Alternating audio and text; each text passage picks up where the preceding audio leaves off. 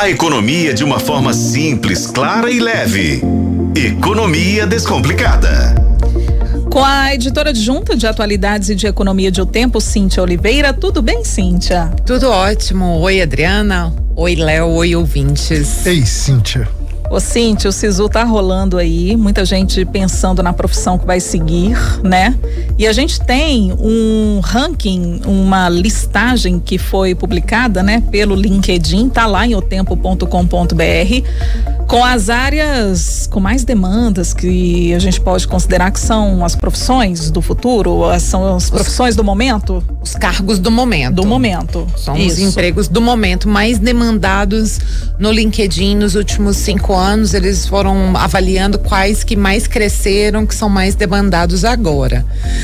Belo Horizonte é uma cidade muito marcada pelo, pela, pelo setor de serviços. Uhum. Então a gente percebe que a demanda é maior nesse setor do que na indústria. Tem opção na indústria, que é operador de equipamento pesado, que é sempre demandado, né? Motorista de caminhão e de máquinas. E até para mulheres também, né? Exatamente. Tem crescido, tá? É. A demanda por mulheres que operam máquinas.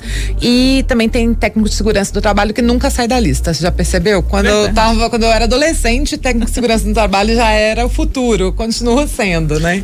Teve uma época aí que foi um boom das profissões, né? Até quem tentava fazia técnico de segurança do trabalho com a expectativa de sair do desemprego e iniciar uma nova carreira, né? E continua em, em alta, porque a demanda não acaba, né? É. Ô Cíntia, agora, da maneira que a gente vê assim uma lista, por exemplo, dos 10 cargos com crescimento, um ranking feito pelo LinkedIn que é renomadíssimo, na hora de escolher o meu SISU lá, eu Perfeito. vou por essa lista ou vou pelo que eu gosto?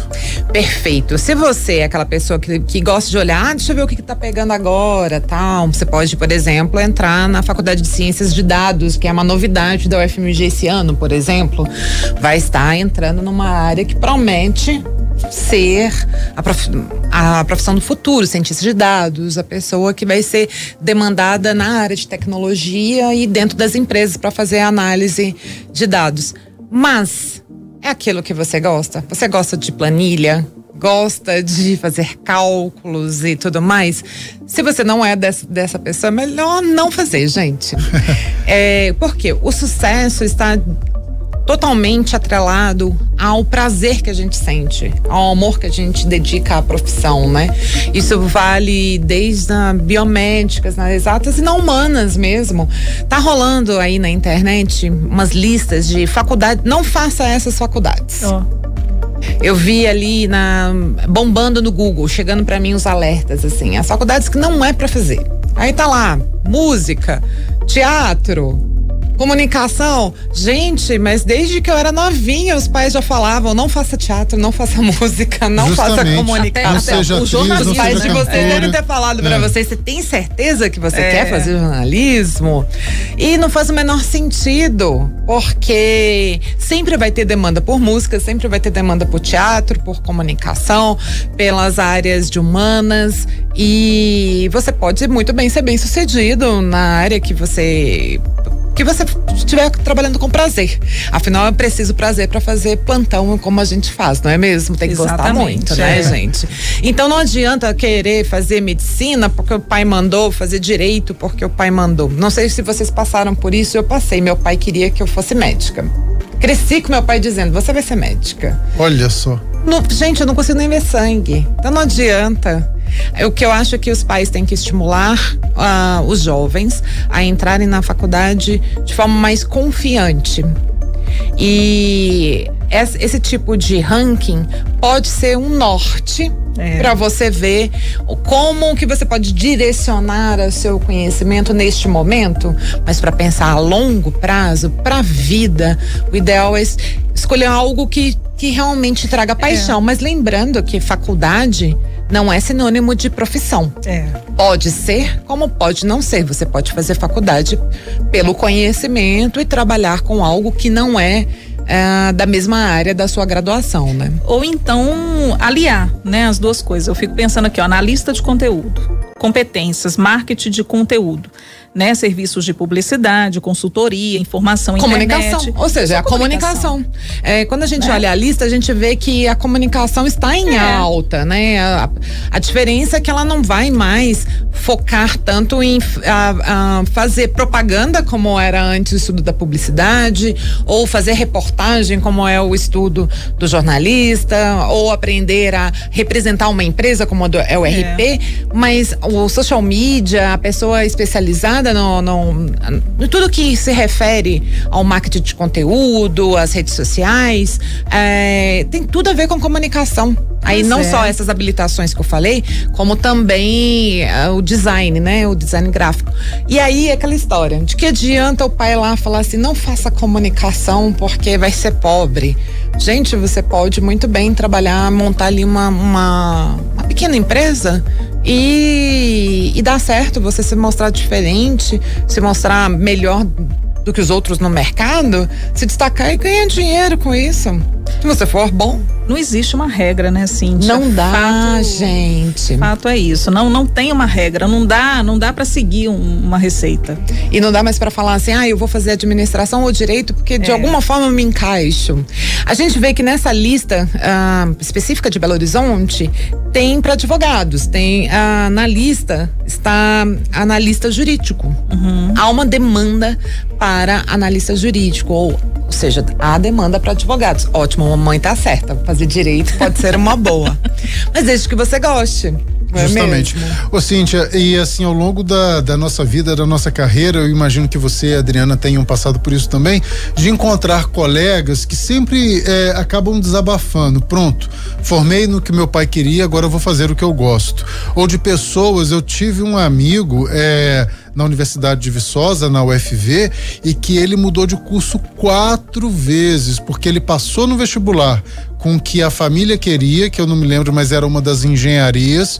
Aí depois ele foi mudando de curso porque ele não gostava, tentava uma outra coisa, até que ele caiu em artes uhum. e falou assim: é isso aqui que eu quero fazer, Perfeito. artes cênicas, e agora eu vou. Mas assim, acho que perdeu, entre aspas, seis anos da vida mudando de cursos porque tentava agradar a família de alguma maneira. Ele fez, a, ele se fez a pergunta: quero ser rico ou quero ser feliz, né? Justamente. Porque, gente, a gente trabalha, uh, em média, as pessoas trabalham oito horas por dia você passar tanto tempo da sua vida se dedicando a algo que não vai te trazer um mínimo de prazer, não faz o menor sentido.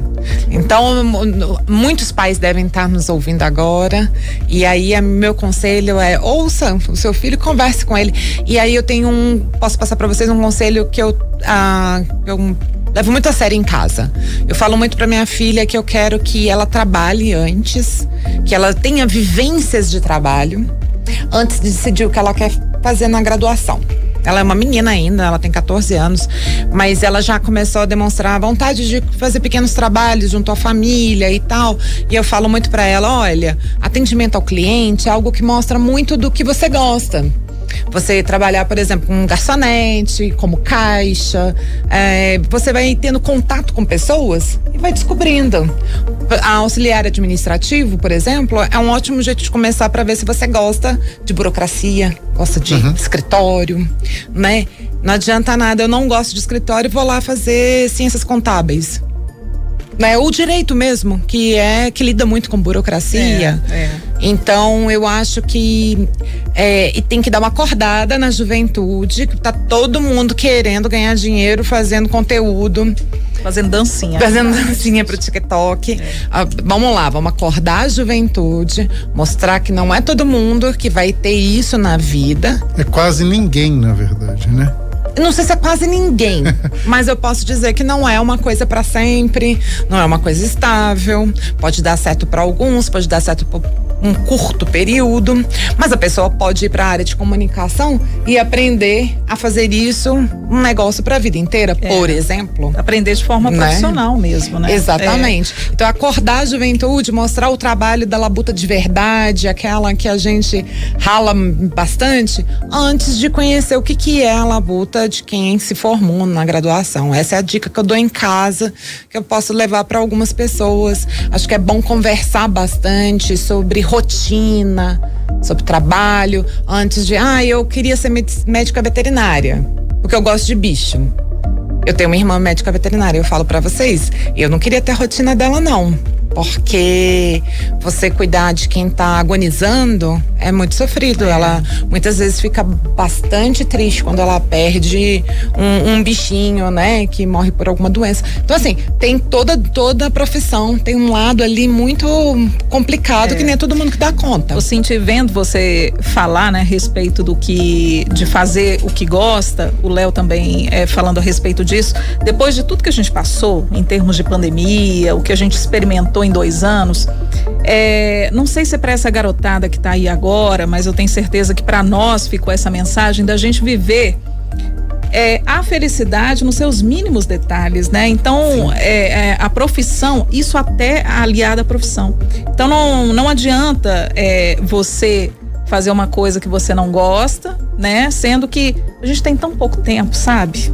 E aí a Sim. gente vai destinar a nossa vida, insistir numa coisa que a gente não está gostando e uma coisa que não está fazendo a gente feliz, até que ponto vai valer a pena, entende? Agora, o se, o se apegar nas pequenas coisas também significa entender que há prazer na rotina, é. naquela coisa, porque às vezes a juventude estranha quando chega ao mercado de trabalho fala, não, é chato, né?